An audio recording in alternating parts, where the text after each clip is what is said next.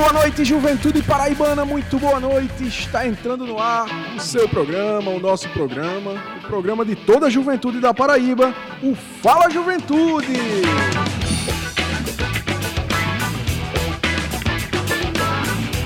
Pois é, galera, é o Fala Juventude entrando no ar mais uma semana, são 18 horas exatamente aqui no nosso estado da Paraíba, na capital de todos os paraibanos e paraibanas. Antes de tudo, eu queria dar uma boa noite muito especial ao meu querido amigo e irmão, companheiro de bancada, psicólogo do programa Fala Juventude, Heitor Marinho. Boa noite, Everton, Ivan, todo mundo que está nos ouvindo hoje à noite. Dizer que, mais uma vez, não é raro eu vim duas vezes seguidas, é, numa semana e na rapaz. outra. Aqui é edição de colecionador. Justamente, eu tava pensando Brincadeira. Dar boa noite para todo mundo e desejar que hoje seja um dia bem produtivo, que a gente tem um tema super interessante para falar hoje, né? E que todo mundo aproveite nessa volta para casa, nesse momento em casa, nesse momento no trânsito, que a gente tá aqui sempre disposto. Olha, Heitor, eu queria fazer uma confissão aqui pública que eu adorei a sua camisa, viu? Bora Zé Gotinha e inclu... para Bolsonaro. Olha só, e inclusive tem uh, os bonequinhos do antigo cartão de vacina. Eu tinha esse cartão. Infelizmente eu não tenho mais. A quem tá revelando a idade agora. É, pois é. Mas muito legal a camisa. É, sempre aí defendendo a saúde, né, Vitor? Claro. claro. Já tô aqui ansioso para sexta-feira que vem tomar minha dose de reforço. Ah, perfeito, muito bem. É isso, e desejar também um boa noite muito especial ao meu companheiro querido, é comandante dessa nave especial que é o programa Fala Juventude, o meu irmão Ivan Machado de Lima, né, que faz sempre com que essa sintonia bacana chegue ao nosso jovem e se torne tão especial quanto a nave do, do Transarreg, que não é a nave do Fala Juventude, mas é tão boa quanto. Um abraço também pro meu amigo Dado Belo, que sempre está aqui nos acompanhando no programa Fala Juventude. Meu amigo Heitor Marinho, a gente trouxe algumas questões aqui para discutir nessa nossa pauta de hoje, né, nesse primeiro bloco, no nosso bate-papo inicial. A nossa convidada especial já está aqui conosco, né? Eu desejo boa noite a ela boa também, noite. mas depois a gente vai falar com ela um pouquinho sobre um tema também especialíssimo. Quem segue o programa Fala Juventude no Instagram já sabe, né? Pois no... é, sempre ali, tá primeiro lá no nosso arrobinha, né? Pois no é. arroba Fala Juventude 105.5. Perfeito. Então, Dá para repetir? Fala Juventude a 105.5. Perfeito. pois é, e se você não segue ainda o programa Fala Juventude, vá lá na rede social, siga o seu programa Fala Juventude, que sempre também está é. atualizando, colocando notícias. Tem vaga lá, de emprego, tem sorteio, sempre tem bom, né? Aqui, né? É, é, isso mesmo. E aí, meu amigo Heitor Marinho, é, hoje a gente teve uma notícia muito especial né, a respeito é, dos atletas. Eu falei alguns programas atrás aqui a, sobre os Jogos Escolares Brasileiros que aconteceram no Rio de Janeiro, né? E foram, foi um sucesso, né? A edição desse ano dos Jogos, é, com todo cuidado em relação à pandemia. Sim. Eu tive a oportunidade de ir representando né, a secretaria, a parte da comunicação, e fazendo a cobertura de comunicação com outros companheiros lá no, no Rio de Janeiro. E foi um momento muito oportuno porque a gente teve aqui a conquista de 14 medalhas né, oh, de nossos boa. jovens. Pois é, nossos jovens atletas de João Pessoa e de diversas outras cidades do nosso estado, é, representando a Paraíba e trazendo na sua bolsa é, uma série de medalhas em diversas modalidades. E hoje, o governador João Azevedo, a secretária executiva de Juventude Rafaela Camaraense e o secretário executivo de Esporte Lazer, o ex-medalhista olímpico, né, o medalhista olímpico José Marco, receberam os atletas, né, lá na granja do governador. Foi um momento muito legal, bem simples, mas muito representativo com as famílias, com os atletas. E eles receberam uma singela homenagem né, do governo da Paraíba pela conquista dessas medalhas nas modalidades de judô, natação, o wrestling, que é a luta olímpica, né? O karatê, o vôlei de praia e também o basquetebol lá no Rio de Janeiro. Foram 14 medalhas em todas essas é, modalidades. Uma delegação muito legal, Heitor, de 200 atletas, foi muito divertido, porque a gente estava no avião e aquela brincadeira né, dentro do avião, eles gritando, alguns pela primeira vez indo ao Rio de Janeiro, Na verdade, alguns sequer tinham conhecido João Pessoa ainda. Pois e é, aí, na sua já pegaram primeira um oportunidade, foram para aquela cidade maravilhosa. Pois é, e aí foi um evento muito legal lá no Rio. É uma semana desse, desse evento. E a Secretaria de Juventude, Esporte e Lazer deu todo o apoio nesse sentido de, de levar seus profissionais, né, de estar acompanhando nesse sentido. E agora de fazer esse momento tão especial para esses jovens. A gente traz esse destaque aqui justamente para dar um feedback né, do que é que aconteceu. Hoje a, a, delegação da Paraíba entregou uma medalha. A nossa delegação, a gente recebeu uma medalha de honra dos Jogos Escolares Brasileiros pela própria, pelo próprio desempenho da nossa, da nossa equipe. E foi entregue isso ao governador na oportunidade, né? Os, os técnicos, sim, sim. os atletas entregaram a medalha como uma forma de reconhecimento também é, pelo apoio do governo da Paraíba. Então foi um momento muito bonito hoje de cedo na, na Granja. E a gente traz esse destaque para você que também nos acompanha, sabe que tem essa programação lá na Secretaria de Juventude, Esporte Lazer do governo da Paraíba. Pois é, né? E honrar esses jovens que estão aí dando orgulho pra gente de ser paraibano. Pois é, exatamente. E a gente também tem algumas questões polêmicas, meu amigo Heitor, aqui no, é. no programa Fala Juventude de hoje, é, para tratar e discutir um pouco, né, a começar por um tema que me choca, sabe? Eu, eu hoje fiquei chocado quando eu vi isso na rede social, foi no, no perfil do Estadão. Eu vi uma postagem que dizia que uma escola é, pediu que os alunos colha, colassem numa atividade escolar palha de aço em um desenho para representar as pessoas negras em alusão ao Dia da Consciência Negra. Esse, essa atitude da escola gerou uma série de comentários nas redes sociais de pessoas que algumas acharam que era bobagem e outras, obviamente, acharam que é um absurdo. Claro. Assim como eu estou chocado aqui pelo fato dessa atitude da escola, né? totalmente. É, não sei se impensada, acho que impensada não foi, né? Foi realmente planejada. Sim. É, num momento tão importante que a gente vive, que é, mais uma vez, o mês da, do, do Novembro Negro, né? que vários estados do Brasil têm é, realizado programações, assim como nós temos realizado aqui. E, ao mesmo tempo, o Dia da Consciência Negra, que foi o último dia 20 de novembro, que é uma conquista, em homenagem também ao, ao zumbi, zumbi, dos Palmares, né? A gente fez um programa específico a respeito desse tema aqui. Trouxemos ativistas do movimento negro da Paraíba. E eu fiquei muito triste, sabe? Mostra ainda que essa ferida que é o, o racismo, a, as marcas do período da escravidão, de mais de 300 hum. anos de escravidão, no Brasil, ele ainda está presente e, muito forte na nossa sociedade. Sim. E às vezes até de forma inconsciente nas atitudes, Sim. né? Como a escola não pensou que a vida toda as pessoas negras tiveram o seu, o seu cabelo associado a lã de aço, ao cabelo de bucha, entre aspas. Isso, é o cham Então é você fazer isso é bucha, é reproduzir né? o racismo estrutural, né? Que molda o caráter das pessoas na sociedade brasileira. Cara, eu, eu o pior é porque você fica observando uma coisa dessa e você olha que foi uma escola. Uhum. Não foi um. O que acontece geralmente, um, um maluco que falou isso. O Sérgio Camargo, que é o presidente da Fundação Palmares, que geralmente fala muitas é. besteiras desse tipo. Não foi nenhum parlamentar que falou isso, que é contra os direitos humanos. Não, foi uma escola. Né? Então, é, isso é muito triste. A atividade era uma atividade prática, né? foi datada na última segunda-feira, e aí foi entregue, diz aqui a, a notícia, a uma turma do terceiro ano do ensino fundamental da escola Maria Azevedo Costa, da Associação de Pais e Amigos Excepcionais da PAI, em Ribeirão das Neves, Minas Gerais, na região metropolitana de Belo Horizonte. Então, isso foi lá na região de Belo Horizonte, no estado de Minas Gerais. É, inclusive com alunos é, excepcionais, né? Traba na verdade, pessoas com deficiência, Sim. que são abraçados pela, pela PAI, e isso me deixa, assim, sabe, muito triste. Até quando nós vamos viver esse tipo de é, coisa no nosso país, né?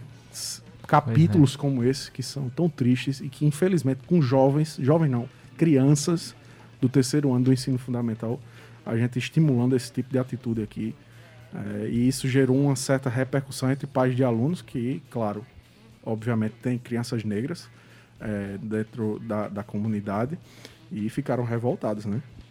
Com razão. Pois é. E aí a ação, né, de denunciar, de repudiar e buscar ações efetivas realmente de transformação dessa realidade que ainda é tão viva Sim. na nossa sociedade. Aí e de responsabilizar também as instituições. E, e, e, o dizer dizia o seguinte, olha, abre aspas, Dia da Consciência Negra, cole bombril no cabelo, fecha aspas. Era o que pedia hum. na atividade. É, é realmente que a gente, aqui no programa Fala Juventude, a gente sempre faz questão de trazer esses temas e também fazer o repúdio da nossa parte, do nosso dever social, né, enquanto educomunicadores. Estamos aqui trabalhando a questão da educomunicação no programa Fala Juventude, os direitos da juventude, e um deles, inclusive, é o direito à diversidade e à igualdade racial que a gente tanto preza nesse país que sofreu e sofre ainda. O seu povo ainda sofre por causa dessa desigualdade, desse preconceito tão presente e tão marcado dentro da história do Brasil, né? E que não é nada velado, né? Pois é. E aí, para complementar, né, eu trouxe outra pauta aí que eu acho que você pode comentar um pouquinho. Sim, sim, eu estou acompanhando um pouco no Twitter desde ontem, né, que aqui em João Pessoa os parlamentares da Paraíba, né, estavam propondo o Dia do Orgulho Hétero como um projeto de lei. então, o dia do quê? Repita aí, por favor. O Dia do Orgulho Hétero. Oh, e olha que o projeto foi encabeçado pelo, se eu não me engano, ele era presidente da Comissão de Direitos Humanos da nossa Assembleia Legislativa. Que Sim. não cabe nem aqui falar o nome, né, que a gente sabe não. muito bem os prejuízos de, da mídia a esse tipo de gente. Sim. E para mim é uma graça, né, Everton? Porque pra, eu não conheço nenhum heterossexual que precisa se assumir pros pais que tinha uma prática que, que era é contra a normativa. É, ninguém saiu do armário para dizer que é hétero pros pais, ninguém teve medo de pegar na mão do namorado, da namorada no meio da rua e ser vítima de alguma violência. Ninguém teve medo de contar pros amigos isso e ser excluído. Então é mais uma vez uma normalização do absurdo de dizer que existe uma falsa simetria aí, onde as pessoas LGBT vão querer botar uma ditadura e os heterossexuais vão virar a minoria, onde isso nunca existiu, nunca vai existir. É. Então é realmente cabe o nosso repúdio aqui e que as pessoas compreendam finalmente que os direitos LGBT são direitos humanos que já estão garantidos na Constituição, Sim. já estão garantidos pelo Poder Judiciário e essas atitudes vão contra isso, né? Então são atitudes que infringem a lei e ferem os direitos humanos. E enquanto infringir os direitos humanos, a gente vai estar aqui fazendo nosso repúdio, porque não pode existir orgulho enquanto todos nós não formos livres. Perfeito, sua fala foi muito boa, uma colocação perfeita é, a respeito dessa de mais uma um, absurdo, né? Porque você apresentar hum. um projeto como esse na Assembleia Legislativa, e aí é preciso dizer, o projeto é de autoria do deputado Valber Virgulino, que é delegado, é né? uma pessoa que é delegado de polícia e que é uma pessoa que devia prezar né, pela questão da justiça, do, da, dos direitos humanos também. E infelizmente vem com uma pauta dessa que claramente é, claramente pela matéria, como você bem justificou aí, Sim. é uma afronta aos movimentos sociais e principalmente aos, ao movimento LGBTQIA+. Né? Então, claro. A gente também é, deixa aqui o repúdio da juventude paraibana, que nos escuta, que com certeza é totalmente contra esse tipo de coisa. E além do mais, deste programa, desta equipe que faz o programa Fala Juventude, da empresa Paraibana de Comunicação. Hoje pela manhã eh, eu ouvia o jornal estadual aqui da Rádio Tabajara e o nosso jornalista, o Judivan Gomes, ele foi entrevistar alguns dos deputados, né? E aí um dos deputados até, eu gostei da, da, da fala dele, porque ele disse que alguns deputados ainda são muito juvenis, né? Na maneira como eles tratam a questão da política e da política pública, das leis. É, claro, e... né? Não é todo um movimento midiático para estar tá aí presente como representante desses direitos dos cidadãos de bem. Pois é, exatamente. E é isso, você está ouvindo o programa Fala Juventude, que é o programa mais jovem do Rádio Paraibano, uma iniciativa da Secretaria Executiva da Juventude em parceria com a empresa paraibana de comunicação, através da sua, da nossa, da querida rádio Tabajara FM, aqui na companhia de Heitor Marinho, o Everton Correia e Ivan Machado de Lima, né, nesse seu rolê mais jovem do Rádio Paraibano. E meu amigo Heitor Marinho, ontem a gente voltou é, de uma série de viagens. Cheguei ontem quase meia-noite, meu amigo João Machado, Coisa em boa. casa, após rodar aí muitos, muitos municípios do estado da Paraíba, né? E para mim é uma satisfação, porque a gente consegue dialogar com pessoas que trabalham a política de juventude e até com os próprios jovens, né? Lideranças de juventude em todo o estado. E especificamente segunda-feira eu fui para o município de Patos, né? Pela manhã estive com, com gestores, lideranças de juventude. À tarde estive na cidade de Juru, né? E também com gestores da região, lideranças. De lá a gente seguiu para Pombal, e de Pombal nós fomos a Brejo do Cruz, também. Terra do nosso querido Zé Ramalho. Né? E Pombal, terra do nosso querido Celso Furtado, é. Né? homenageado aqui pela empresa Paraibana de Comunicação neste ano. E a gente teve a oportunidade de dialogar com eles a respeito de um projeto extremamente importante, que é o Plano Estadual Decenal de Políticas Públicas para a Juventude. Eu falei na última semana sobre o plano. Ele está sendo implementado em parceria com o Serviço Pastoral dos Migrantes do Nordeste, né, uma parceria da Secretaria de Juventude com o Serviço Pastoral e também com o apoio do governo alemão e da Caritas Alemã, que é quem está financiando esse importante projeto para a juventude paraibana, viu, é, Heitor? E muito bom, né, Everton, ver como a política da juventude está se capilarizando pelo, por todo o estado. Porque a gente fala aqui sempre muito aqui do nosso eixo de João Pessoa e região Sim. metropolitana, e você aí que foi a Paraíba toda, né? Esse Brasil profundo é. todinho atrás das lideranças de juventude que tem voz e vez sempre aqui no nosso espaço. Com certeza, e, e a gente fica muito sensibilizado com a fala dos jovens, porque é, e jovens e jovens gestores, né? Eles estão ali, eles são jovens, mas ao mesmo tempo eles são gestores de outros jovens. Né? E eles falando a respeito das dificuldades que a juventude enfrenta, principalmente na realidade do sertão, daquele sertão mesmo longínquo que a gente foi de Pombal, onde nem todos conseguem conviver com aquele calor, aquela dificuldade. Mas ali mostra, um dos jovens dizia justamente isso, o Lucas, lá do município de Pombal Quer dizer, eu acho que esse calor aqui a gente consegue sobreviver porque nós somos realmente pessoas muito fortes né, e guerreiras. O nosso povo sertanejo é uma prova disso, né, e a nossa juventude principalmente. E aí eles tentam sobreviver naquela realidade do sertão. Eu fico muito triste, eu já trabalhava com o sertão em, em outros espaços, né, principalmente religiosos, na época que fazia parte do movimento religioso. Mas quando eu entrei no Estado, na política pública mesmo, eu comecei a ver também com outro olhar e, claro, com um olhar ainda mais voltado para as políticas públicas e ainda claro. me deixa muito triste o fato de muitas vezes nós não conseguirmos alcançar. A gente tenta, mas a gente não consegue alcançar plenamente esses jovens que estão lá, que muitas vezes estão precisando de emprego, de escola, uma escola digna, que seja é, pelo menos é, que ele tenha uma educação de qualidade, né, assim como alguns jovens têm acesso aqui em João Pessoa, Campina Grande, claro. nas grandes cidades do nosso estado. É, e além de outras questões também, Cultura, de outras esporte políticas, e lazer, né? né? Isso, que muda perfeito. a vida deles completamente. Perfeito. Que é uma juventude que inclusive tem um potencial gigantesco na área de esporte, de cultura. É, Pombal pois é um berço é, né? de cultura, né? Quantos dos nossos entrevistados e entrevistadas já não mostraram aqui isso, né? Então, Acho que é muito bom que o plano seja de 10 anos mesmo, Sim. porque é o período da gente tá aí produzindo e mudando essas realidades, trazendo eles junto a nós, né, para, enfim, efetivar políticas públicas que sejam efetivas mesmo. Exatamente. E aí, na oportunidade, quando a gente conversava com eles a respeito do plano, nós também falamos sobre um projeto extremamente importante da Secretaria, que é uma parceria né, com o, a Organização dos Estados Ibero-Americanos, a Fundação Roberto Marinho e também o Conselho Nacional de Juventude, que é a Rede Coliga. É uma rede agora em que a, o Estado da Paraíba é, está inserido. Na última semana, a secretária Rafaela Camaraense fez a pactuação junto ao Conselho Nacional de Juventude e os nossos jovens terão acesso a uma plataforma é, onde existem mais de 37 cursos disponíveis na área de economia criativa.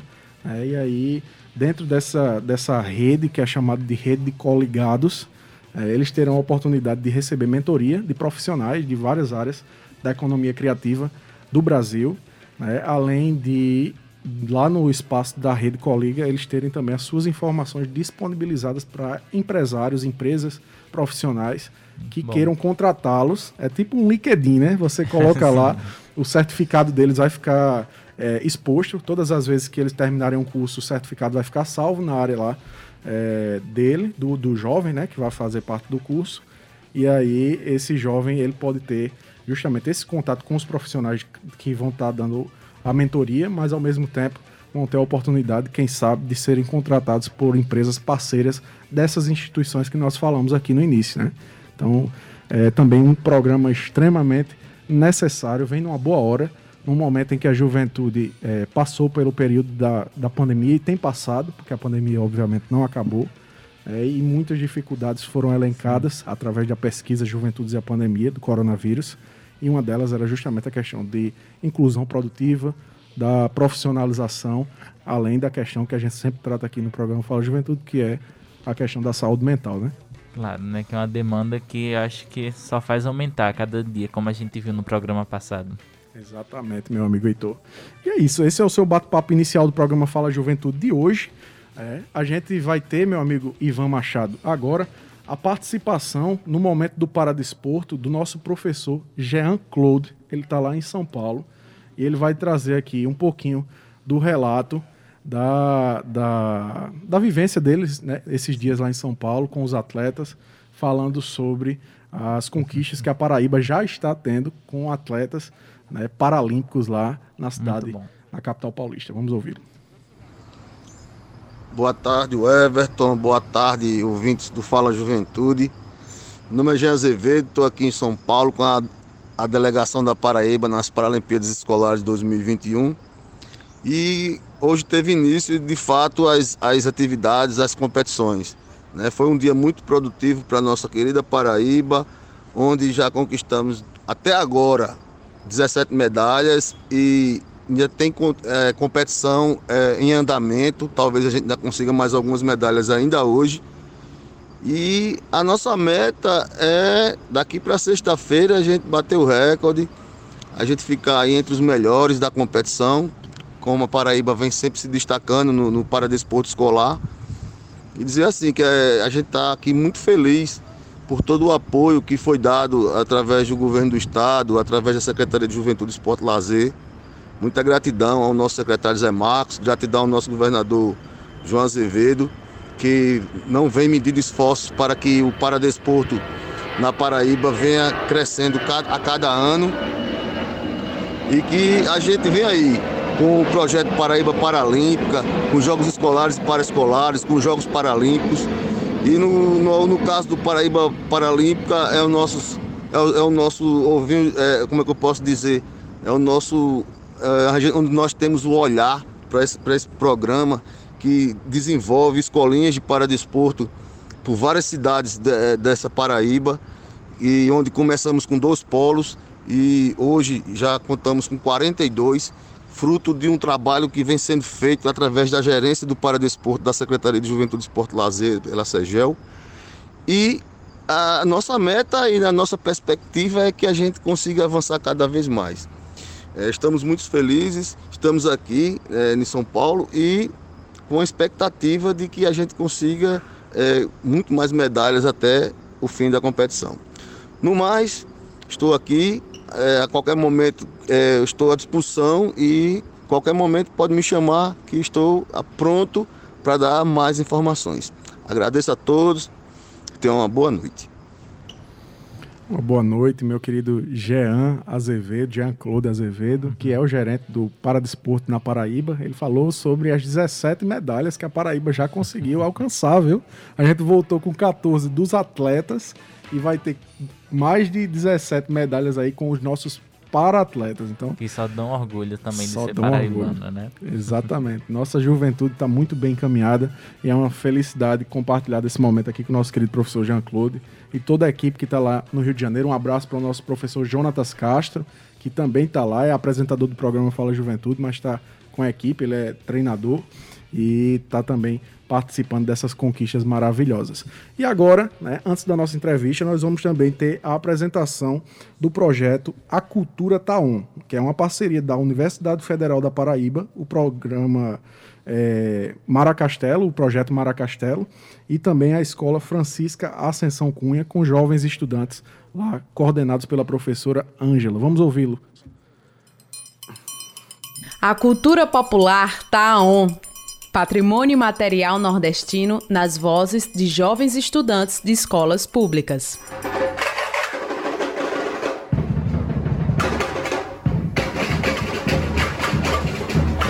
Acredito que vocês já viu no carnaval umas pessoas vestidas de ursa batendo latas e dizendo: "A la ursa quer dinheiro, quem não dá é pirangueiro". Mas você sabe de onde veio essas brincadeiras? A laúça é uma brincadeira popular que acontece em diversos estados Nordeste. Foi trazida por trabalhadores italianos no período colonial e também é uma referência ao urso africano. Na mistura de tantas tradições, foi tomando o formato que tem hoje. O personagem principal desse fogueiro a gente já sabe, né? É um brincalhão que carrega uma cuia para recolher o dinheiro e vem acompanhado por uma batucada animada que vai contagiando as ruas da cidade. Algumas vezes também aparece como um macaco. Em João Pessoa existem muitas laúças e elas só vêm crescendo. Temos hoje a oficialização da Federação de Laúças e a conquista e reconhecimento de participação dessa categoria no concurso de Carnaval Tradição da cidade. Com disputas mais acirradas a cada ano, apresentam ao público e aos jurados novos referenciais estéticos e sonoros, adereço, cores, coreografias, palavras de ordem e temas sociais também inclui outros personagens e até mesmo estandartes. Alguns dos grupos de laúça que temos na cidade são Batucada Nova Liberdade, Batucada Águia de Ouro, Urso Fulião, Urso Anos Dourados, Macaco Louco do Rangel, Urso Preto, Urso Sem Lenço, Sem Documentos, Urso da Paz, Urso Verde, urso amigo batucada, urso jamaica, urso Santa Cruz, urso reboliço, urso canibal, urso cachorro louco, urso celebridade, urso panda, urso alegria do panda e o urso branco. Informou a aluna Stephanie Albuquerque do primeiro ano da Escola Cidadã Francisca Sessão Cunha, a FAC, fazendo parte do projeto A Cultura Taon.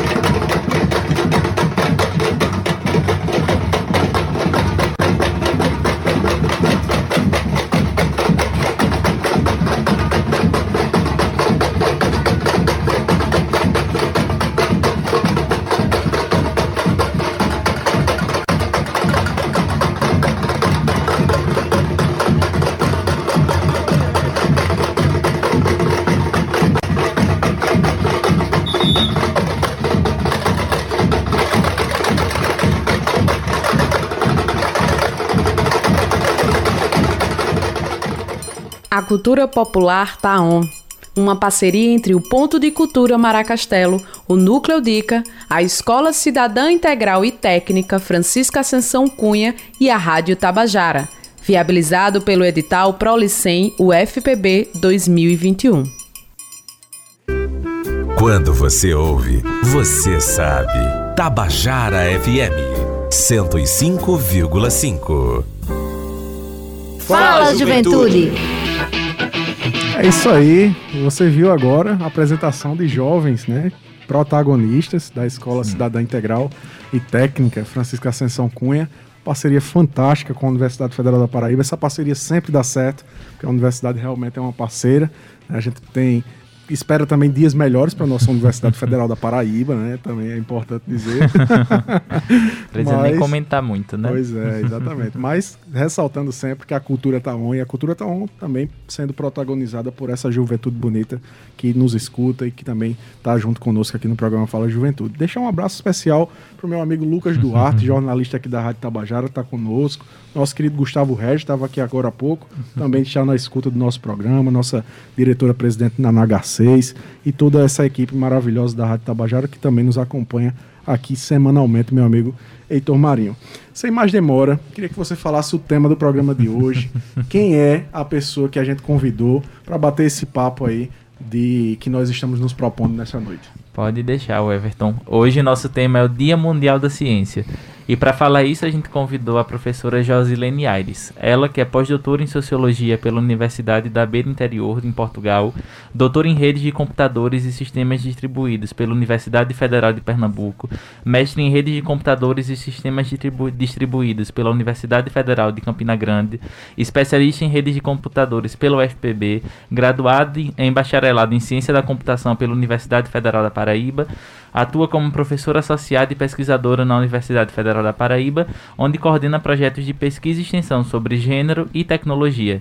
Tem experiência na área de redes de computadores, análise e gerenciamento de tráfego, redes de distribuição de conteúdo, mecanismos para distribuição de vídeo na internet, desenvolvimento de ferramentas para o ensino de programação e desde 2013 atua na temática de inserção feminina na ciência e tecnologia, desenvolvendo projetos apoiados pelo CNPq, MEC, MCTIC, Conselho Britânico e atualmente desenvolve pesquisas na área de trabalho, igualdade e inclusão e atua no programa de pós-graduação em gestão de organização Aprendentes. Boa noite, professora Josilênia.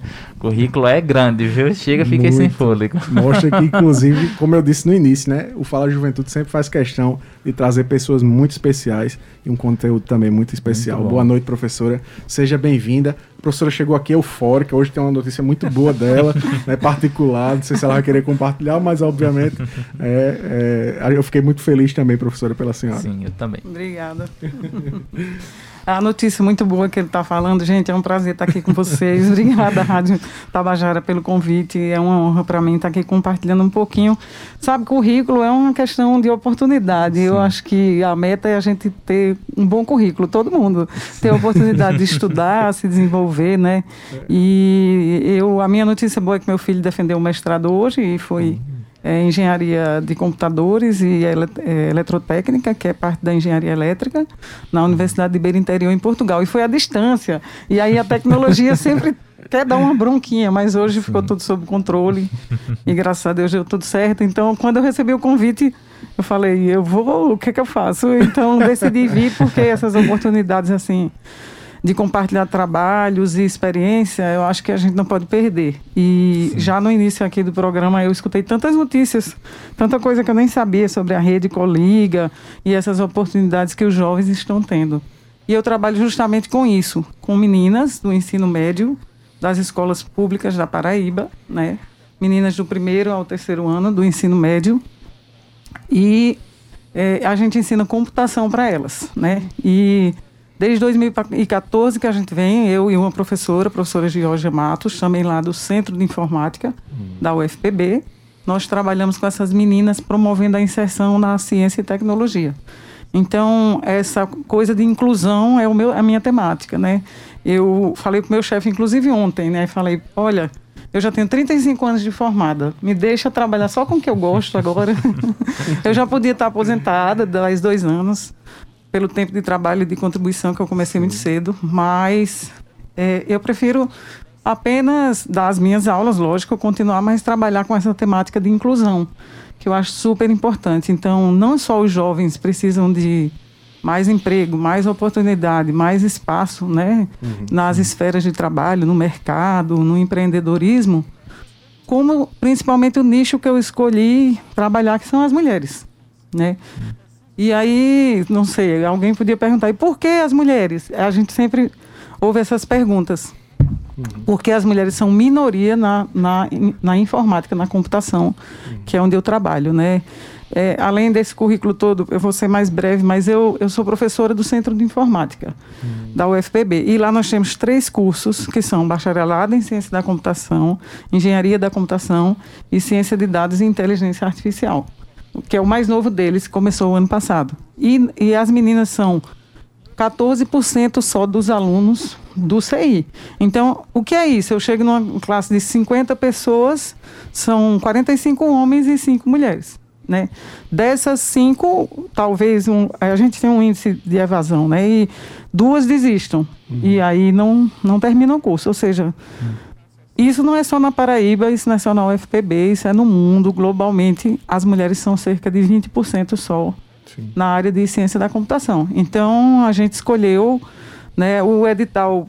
Começou como? A gente estava é, submetendo uma proposta para um edital do CNPq, para a inclusão de mulheres na ciência e tecnologia. Sim.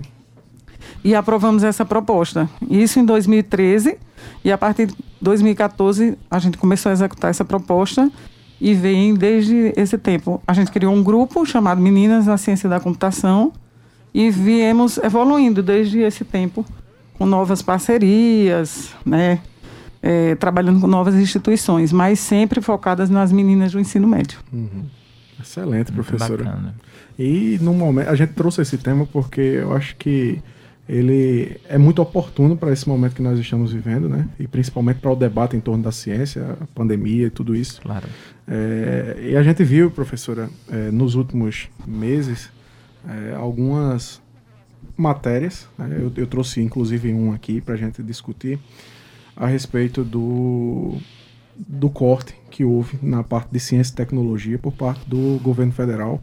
Saiu no, no Correio Brasiliense que diz justamente que o, o atual governo cortou cerca de 87% da verba para ciência e tecnologia. E aí ele vai dizer, ó, a verba cai de 690 milhões para apenas 89 milhões de reais. Então, mostra que realmente é, a gente está passando por um momento muito crítico dentro da parte da ciência e tecnologia, que é justamente a área que a senhora atua hoje, né, com essas jovens. Como é que a senhora avalia esse momento que a gente está vivendo, enquanto professora federal, enquanto pessoa que trabalha com a ciência e tecnologia? É um momento muito difícil. Eu tenho estatísticas também de como vem ocorrendo a queda de investimentos do principal órgão do governo federal, que é o CNPq, né, Conselho Nacional de Pesquisa e Desenvolvimento, que apoia projetos na universidade. E como é projetos de pesquisa? Como é que a, a, universidade funciona? Através de projetos subsidiados principalmente pelo governo. Embora em outros países a iniciativa privada tenha, tenha grande participação, como nos Estados Unidos, por Sim. exemplo, né, em fundação de empresas, a compra de ações, investimento em empresas e startups. Uhum. No Brasil, a maior parte da ciência é, é, subsidiada né, pelo governo, então precisa realmente de verba e de incentivo. Uhum. Então, que a gente vê nesses últimos anos é uma queda muito grande de investimentos, com dificuldades até em manutenção de bolsas de pesquisa, o que é pior porque os professores têm o seu salário garantido, os professores, pelo menos, da, das instituições federais. Mas os alunos bolsistas, esses dependem. Uhum. E a gente viu que no ano passado e no ano anterior houve dificuldade até com pagamento de bolsas por parte desses alunos e eles simplesmente dependiam de bolsas de doutorado e mestrado para se sustentar. Uhum. Então, um, é, uma vez que você não, não consegue manter aquele aluno na universidade, você perde pesquisas. Vimos diversas notícias na mídia que pesquisas que dependiam de estudantes irem todos os dias aos laboratórios não puderam continuar, então foram descontinuadas. É, os estudantes não conseguiam sobreviver, muitos pararam de trabalhar para pararam de pesquisar para ir ao mercado de trabalho porque precisam se sustentar. Então é uma lástima, porque um país sem inovação tecnológica é um país pobre, né? Um país que Isso. não inova, é um país que não evolui, um país sem empreendedorismo, né? sem novas empresas de pesquisa e desenvolvimento. É um país que né, é fadado a ficar obsoleto em termos de tecnologia. Uhum. Então, é, acho que a gente está passando um período muito difícil na nossa história. E a nossa expectativa é que isso de alguma forma melhore, assim, porque nossa expectativa não, nosso desejo, na verdade. Porque é impossível a gente manter pesquisa sem incentivo. Nós, professores, a gente, só, a gente depende de editais de fomento à pesquisa, né? Então, o que a gente vê no Brasil, em termos de editais, é uma desigualdade muito grande, né? Então, a gente vê estados como São Paulo, por exemplo, que a quantidade que investem do seu PIB em pesquisa, e outros estados como a Paraíba que investem tão pouco. E a própria distribu distribuição dos projetos dentro do governo federal também, que acaba privilegiando estados com mais infraestrutura, que é o que a gente carece. Então, assim, a gente precisa de políticas públicas, como vocês estavam falando no início, fortes de incentivo à, à, pesquisa e desenvolvimento. Senão a gente. Olha, porque nossos alunos são excelentes, nossos alunos são muito bons. Nas nossas universidades, o que está acontecendo? A fuga de mentes, a fuga in, intelectual dos, desses alunos. Eles estão indo para Estados Unidos, indo para Portugal, porque Portugal abre as portas para a União Europeia, uma vez que você tenha o passaporte né, português. E aí eles vão trabalhar em fuga de cérebros. Eu tenho alunos e alunas que foram embora do Brasil porque simplesmente não encontram o seu lugar no mercado de trabalho aqui. Sim. Então, assim, as políticas precisam mudar. A gente primeiro tem que recuperar o que a gente tinha antes Sim. e depois crescer, porque nem ao menos no patamar que a gente tinha antes de pesquisa e desenvolvimento a gente consegue chegar verdade. Pois é, né? E isso num momento tão difícil que a gente só tá saindo da pandemia ou estabilizando esses índices de novos casos e mortes a partir da ciência, né? E sem incentivo a isso, como é que a gente. Como é que tem um. Não tem um projeto de país, né? Na verdade tem, mas é um projeto de país para poucos. É, exatamente. Acho que é muito isso. E aí, professora, é, dentro dessa lógica, né? Como foi que a senhora, assim, des... houve alguma na sua trajetória algum estímulo né, que a senhora recebeu para que hoje a senhora desempenhasse esse trabalho com, voltado para inserir meninas no, no mundo da ciência, nessa, nessa atuação enquanto cientistas? Explica um pouquinho para a gente. É, eu, enquanto, é engraçado que essa tendência, né, a gente estuda mesmo com pesquisa, a tendência da da permanência de mulheres na computação, falando mais, mais da parte de computação mesmo, Sim. mas que representa todas as áreas de engenharias também, porque a gente tem engenharia da computação e outras engenharias.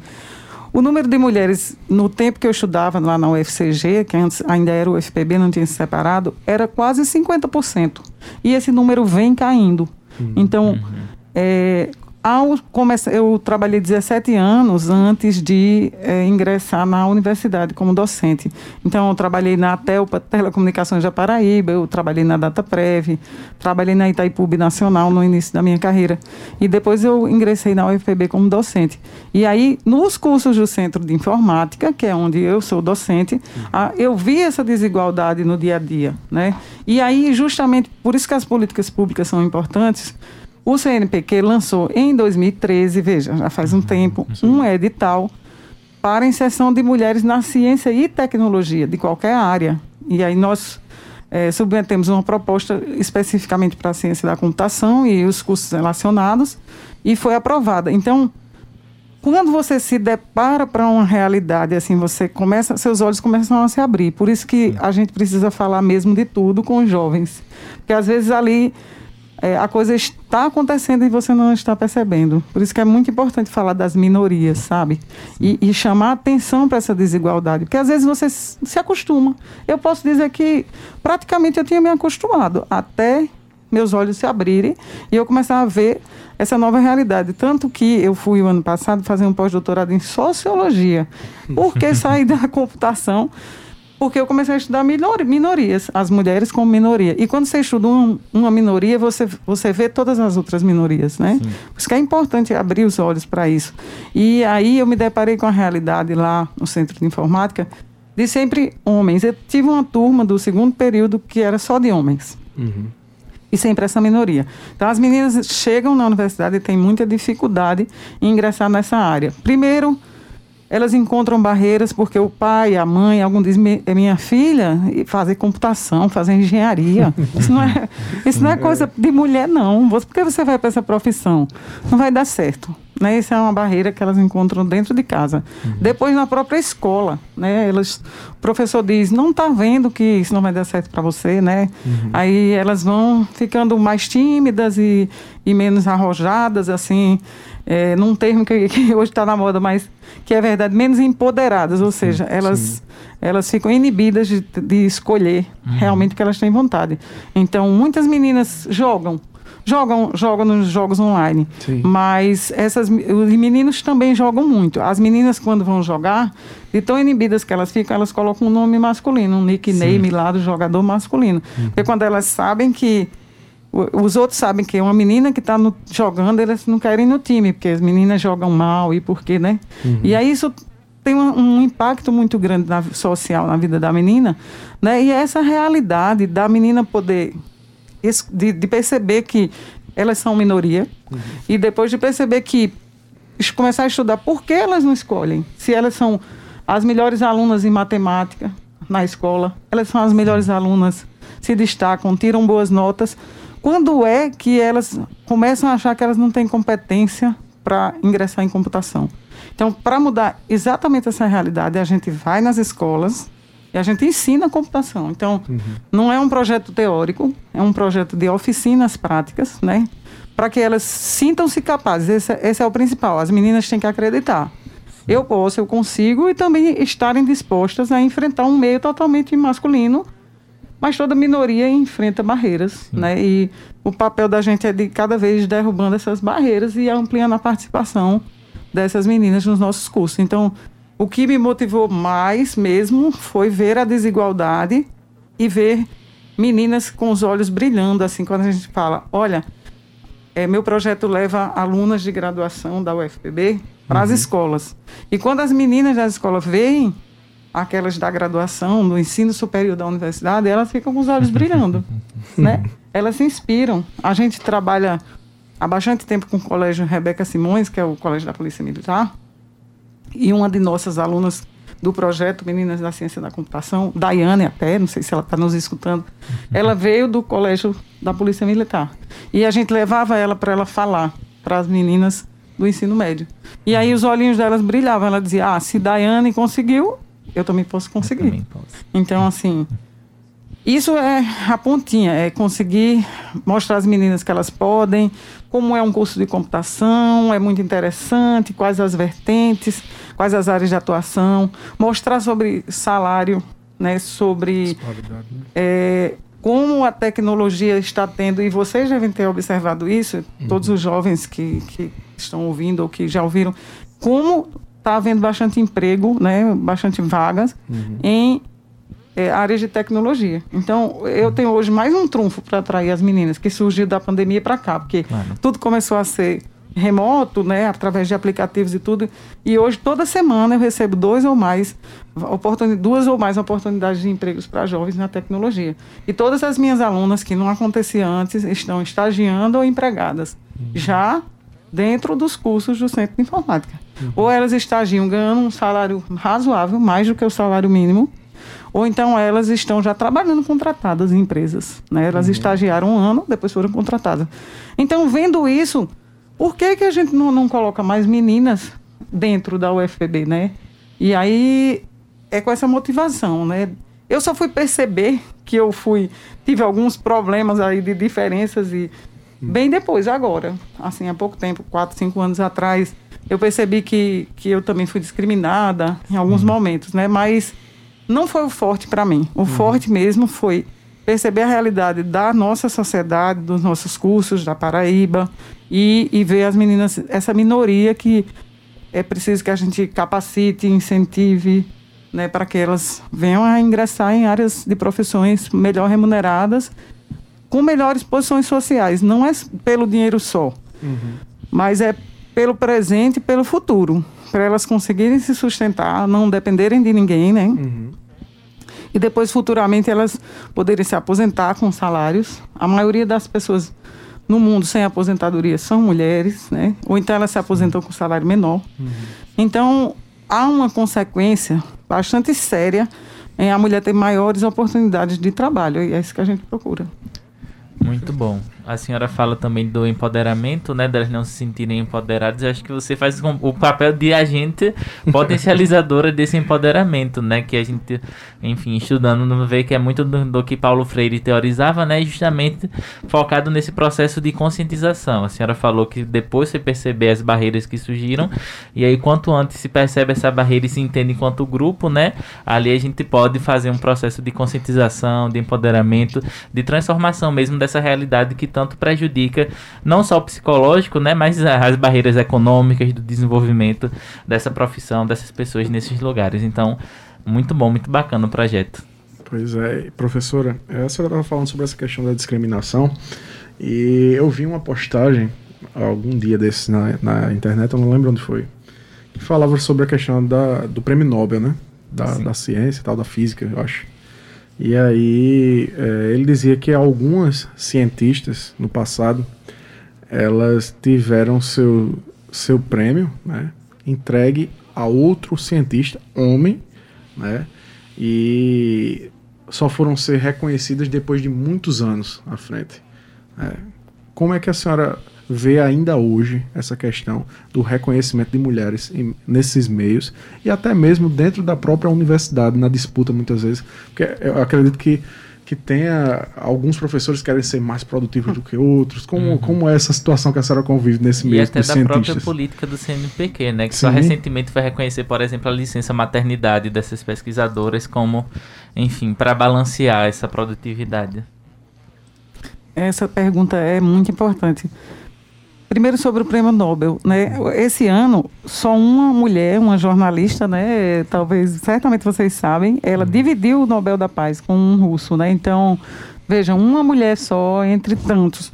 E de 1901 para 2021, o prêmio Nobel foi concedido a 58 mulheres e 885 homens, né?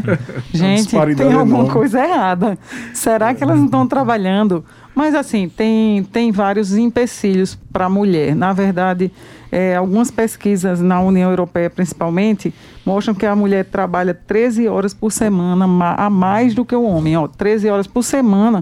Então, é, uma dessas mulheres estão empregando o seu tempo, né, na verdade. Então, hum. talvez por isso as mulheres é, têm menos tempo, que elas cuidam mais dos filhos, cuidam mais dos idosos da casa por exemplo, na pandemia, as mulheres eh, enfermeiras foram, representaram mundialmente 70% da força de trabalho. Hum. Então, essas mulheres enfermeiras, além de cuidarem lá fora das pessoas, elas em casa também cuidavam das suas crianças e dos seus idosos, que essa é uma realidade mundial. Então, a presença das mulheres, né, a baixa presença no Nobel, né, em todas as áreas, que é super representativo, porque é um prêmio mundial, né, uhum, de todas sim. as nações, ela representa nada mais, nada menos do que uma realidade de menor oportunidade da mulher, né, em, em, nessa ciência.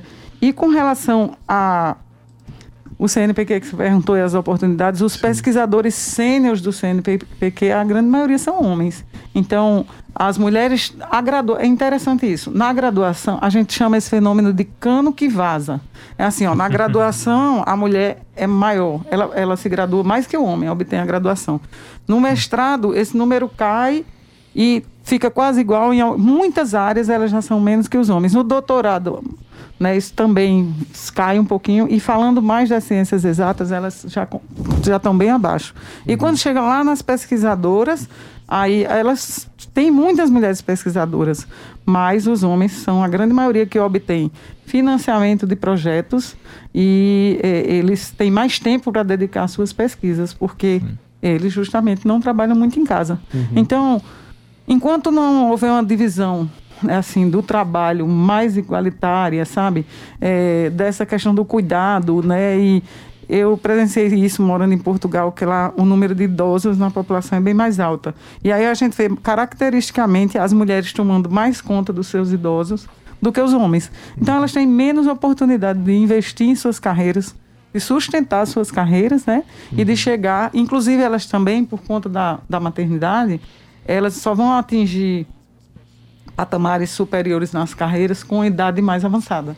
Então é um contexto todo de que precisa de maior igualdade, né? Esse contexto de, de, de dar mais oportunidade para as mulheres, oportunidades iguais. E, e aí vem de novo a questão. Por que incentivar mulheres na computação? Porque elas são minoria. Então, e, é, é, você fomentar a igualdade tem que ser coisas diferentes para necessidades diferentes. Né? Então, para mulheres, você vai oferecer um tipo de oportunidade, para os homens outro tipo de oportunidade. Então, esse projeto da gente é focado em mulheres justamente porque elas são minoria, né? Uhum. E, eu acho que é isso, assim, a gente... A, eu tenho certeza que as políticas públicas é o que mais podem influenciar, sabe, no sucesso dessas mulheres e na inserção delas. Sim, pois sim. É. Estamos... E aí a gente também reconhecer essas mulheres que, atua, que atuam, já ainda estão atuando na pandemia, mas que fizeram parte da linha de frente, né? Como sim. as heroínas que são. Porque às vezes a gente. Às vezes tem a hegemonia médica, a gente foca muito nos médicos e, nesse, e nesses pesquisadores, sendo que quando a gente vai ver na realidade foram as mulheres e as enfermeiras que tiveram aí combatendo a pandemia tão bravamente. E que desempenharam um papel importantíssimo, eu vi também outro dia, de formular a vacina que nós estamos hoje recebendo. Né? Muitas mulheres estão nesse processo extremamente importante, cientistas, é, nesse, nessa retomada nossa, nessa superação, entre aspas, aí, Sim. porque a gente ainda está passando do período da pandemia, né? Sim, a professora, professora né, que coordena lá o laboratório de Oxford da AstraZeneca. Isso, exatamente. é, bacana. E também saindo um pouco da pandemia, mas o Zika vírus, a personalidade paraibana, que é a professora da UFCG, Sim. né? As personalidades da, da, de Pernambuco também foram expoentes em identificar o vírus e é, rapidamente é, é, formas de, de, de, ajudar aquela população. Então, tem mulheres, tem mulheres importantes, a gente tem que dar maior visibilidade para que elas uhum. sirvam como exemplo, na é verdade. Perfeito. Professora, a gente está chegando ao finalzinho do nosso programa, são 18 horas e 56 minutos. Eu gostaria que a senhora deixasse uma mensagem para a nossa juventude, para as nossas jovens mulheres futuras cientistas é, e até é. aquelas que já estão aí no mundo da, da pesquisa, da, da ciência. Tá bom. É, eu primeiro quero anunciar para essas meninas aí do interior da Paraíba que nosso projeto se tornou depois de sete anos. Sete anos é um número especial, um número né, na Bíblia é um número mágico e eu acredito Sim. em Deus é, e na sua sabedoria. E agora nesse sétimo ano do projeto nós é, acabamos de adquirir uma van, uma van itinerante, a van do projeto Meninas na Ciência da Computação.